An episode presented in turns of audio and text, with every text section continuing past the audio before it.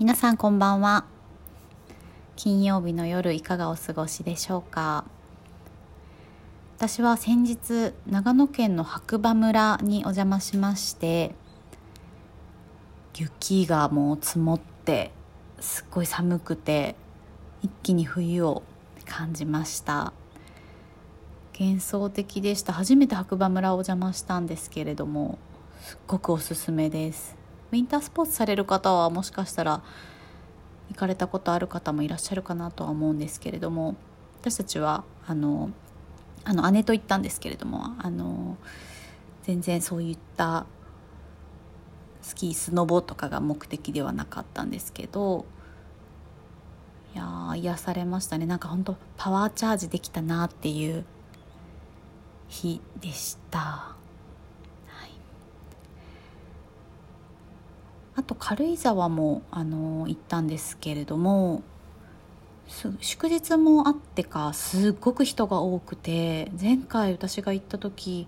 はいつかの夏だったと思うんですけれどもそれのその時に比べても全然人が多いあのコロナ前に行ったはずですけどコロナ明け皆さんアクセスしやすいっていうのもあるでしょうしやっぱり近場でできるだけ近場で行きたいなとかがあったんですかね。すっごい多かったです。はい。で先日ですねあのインスタグラムの方でお悩み相談室パート2をやりますということでお悩みを皆さんのお悩みですねをあの募集したんですけれどもいっぱいあったので前半後半に分けようかなと思っています。で今日は3つですね。最初にお伝えしますと1つ目がちょっとしたことでイライラしてしまいますというお悩み。で2つ目がコンプレックスが多すぎて生きづらいです。3つ目がメールや LINE でのやり取りで自分あえっと、自分の言い方にトゲがある気がしているっていうこの3つですね。はい。では早速ですね1つ目からいきます。ちょっとしたことでイライラしてしまいますというお悩みです。具体的な事例も書いてくださっているんですが例えば電話の時に声色が変わる女。自分のことを下の名前で呼ぶ女。というふうに書いていただいているのであの、まあ、そういった方を見てイライラするっていうことですよね。うん。ねあの電話の時に声色が変わるはね私もそうです。もう営業の電話の時とかもすごい別人かなっていうぐらいのテンションとあのもともと声が聞こうやって低いのでなるべく高く みたいなことを意識してるので私はイライラされちゃいますね。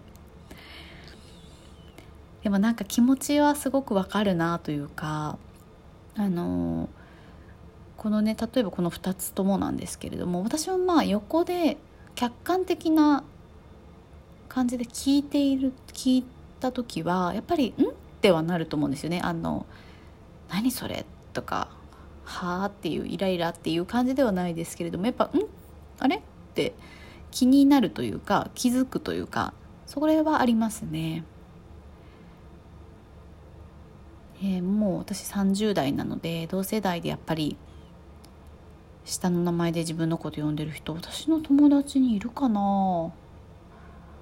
あんまりちょっと気にしてないだけかもしれないですけれども。うんもういないかなって感じですかね。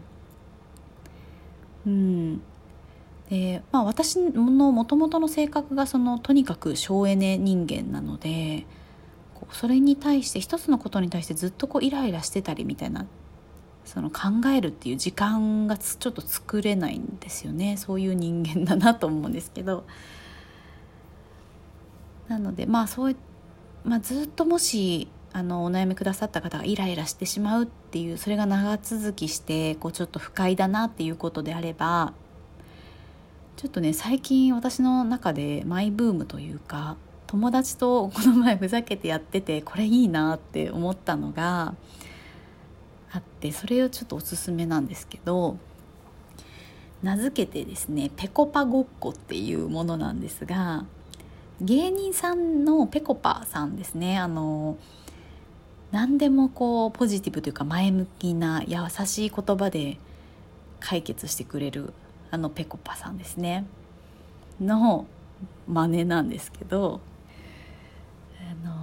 ね例えばこの電話の時に声色が変わる女っていう話題になった時は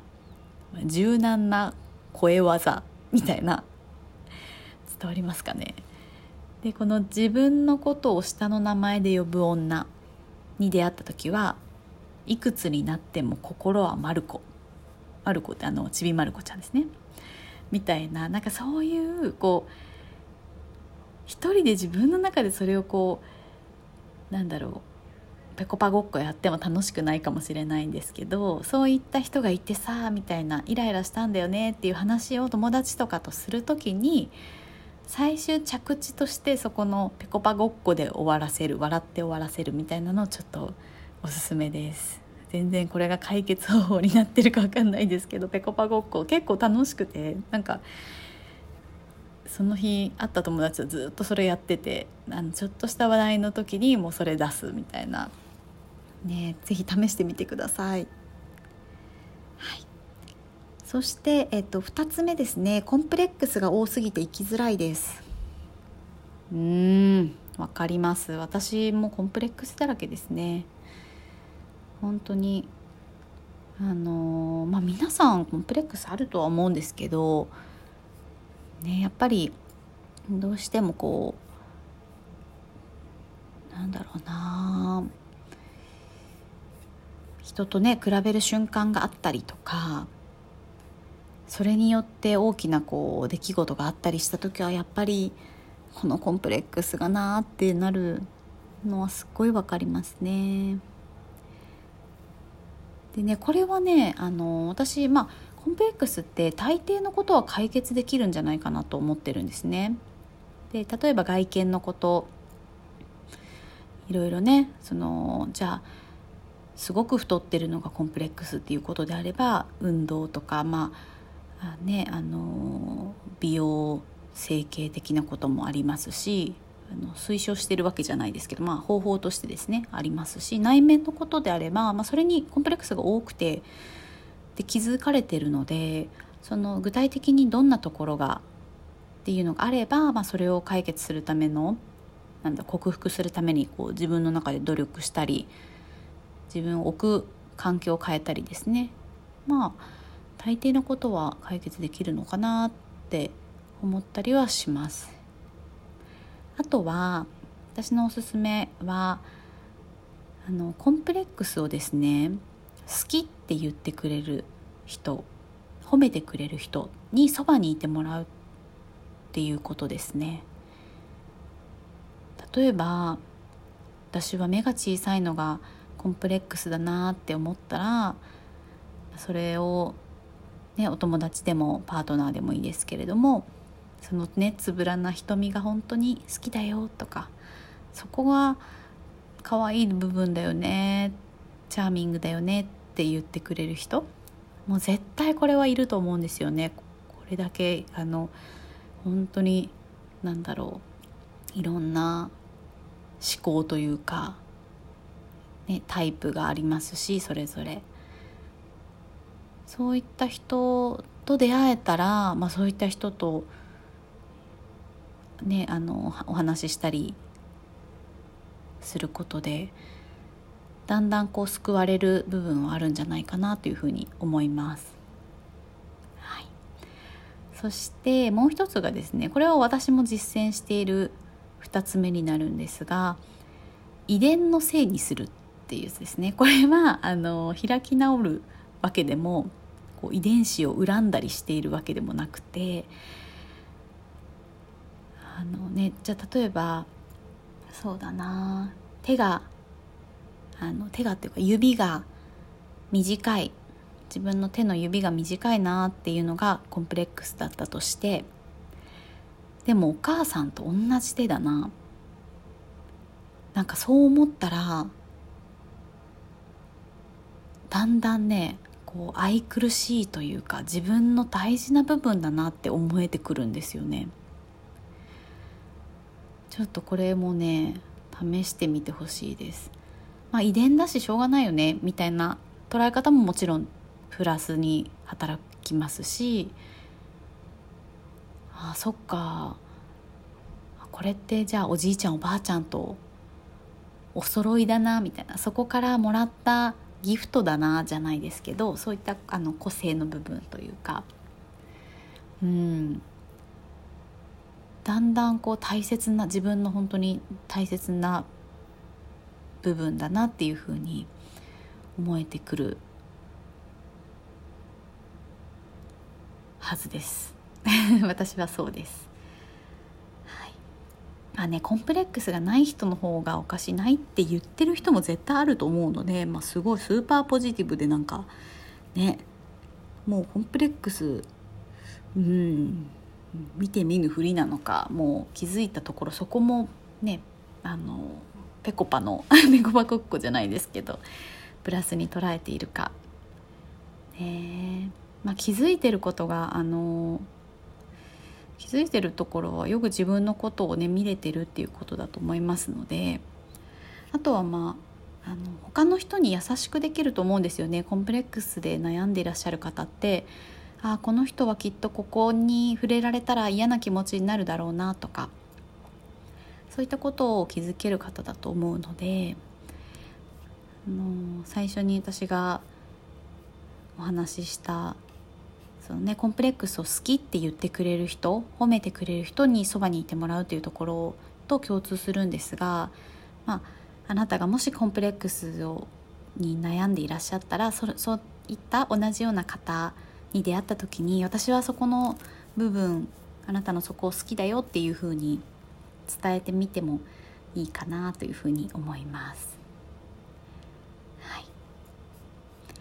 そして3つ目ですねメールや LINE でのやり取りで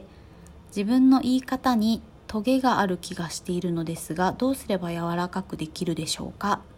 というお悩みですね。ねこれもそこにねもう気づけてることが素晴らしいなって思うんですけれどものメールとか LINE のやり取りってね本当に顔が見えないですし、まあ、相手の性格を分かっていればまあまあある程度大丈夫な部分もあるかなとは思うんですが一つのね表現で誤解を生むっていうことはあるあるなので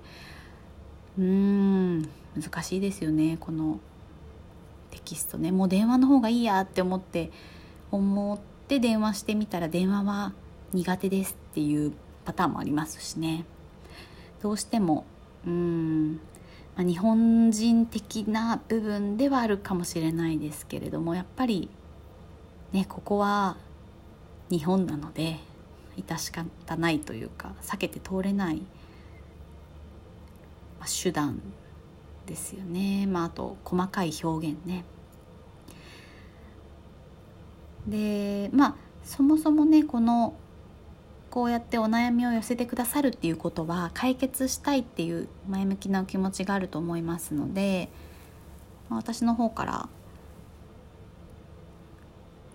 参考になればっていうこととしては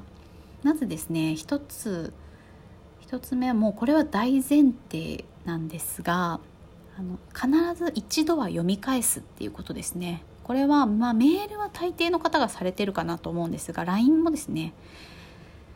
短いテキストでも絵文字一つ含めて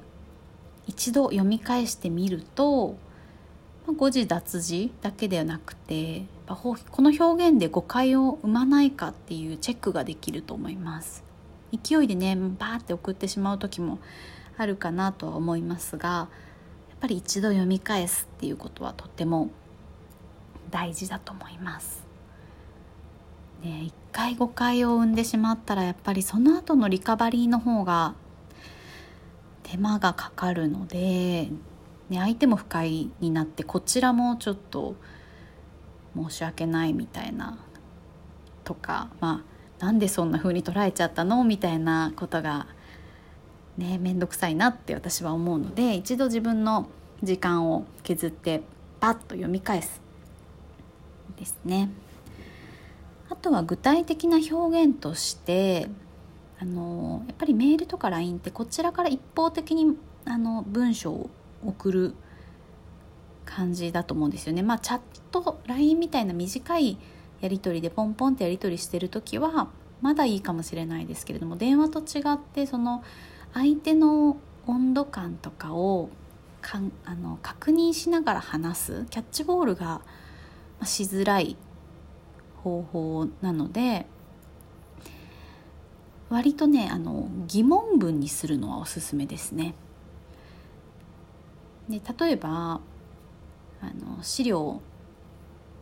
うん、参考の資料があればメールでお願いメールで送ってくださいみたいな文章とかですねそういうのとかも、まあ、参考の資料があればメールでお送りいただくことはできますでしょうか？とかまあそれがお友達が相手ならメールで送ってもらってもいいかなみたいなこう質問する、まあ、疑問文にするということですね。まるでお願いしますっていう言いたいところをまるでお願いできますでしょうかお友達ならまるでお願いしてもいいかなっていう感じですね。うん、あとは「よろしくお願いします」ってよく言うことも「まあ、よろしくお願いします」とかよ「よろしくお願いいたします」とかですね。でここも例えば「どうぞ」って一つつけるだけですっごく柔らかくなります。どうぞよろしくお願いいたします。ね、どうぞよろしくお願いいたします。この3文字があればすごく丁寧になるかなっていう風なので私は多用していますそしてもう一つがですねびっくりマークですねあのメールとかだとやっぱりビジネス的には使わない方がいいみたいなこれは常識っていうやつなんでしょうねいわゆる。なんだと思うんですけれども、まあ、私はあのそんな常識誰が言ったか知らない常識にはとらわれず割と使います。まあ、たくさんもうびっくりマークびっくりマークみたいな相手あの相手に合わせるんですけれどもそういった感じで来る方には同じようになテンションに合わせてお送りしますし、まあ、一つ文章メールの中に1個あればだいぶ雰囲気はこう明るい感じになるかなと思っています。うんなんかねメールとか LINE ってうんまあ LINE はね絵文字もあるしスタンプっていう機能もあるのであれですけれどもメールって結構淡々とするのでどうしても。相手の表情とかどんなこう感じニュアンスで言ってるのかがわからないのでうんびっくりマーク1個あるとねなんか本当にこう元気な感じというか前向きな感じが伝わるかなっていうふうに思う思うので、まあ、常識にとらわれずっていう感じですかね。はい、前半はこの3つをお話ししましたがいかがでしょうか？何か他にこういうのあるよとかこういうのおすすめだよっていうこのお悩みに対する解決方法があればぜひ DM でお送りください。それをご紹介したいなと思います、で後半はですね次回。後半はえっとですね継続力がありませんっていうね私と同じ悩みの方とあとは、えーと、元彼を忘れ忘れられませんっていうねこういうちょっと恋愛寄りな恋愛寄りというかもう恋愛のトークテーマでお送りしたいと思っています。はい。ねもうちょっとまだ8時ですが眠いので帰ろうかな。今は事務所におります。皆さんお家ですかね？金曜日。夜ね。ドラマ見ないと最愛がありますね。はい。では本日のハッピーですね。本日のハッピーはうん。何かあったかな本日のハッピーはうーん。そうだな。今日なんかちょっとあんまり考えられてなかったな。あちょっと久しぶりのあのお友達からメッセージが来たことですね。この後お返事します。はい。本日もお聴きいただきありがとうございました。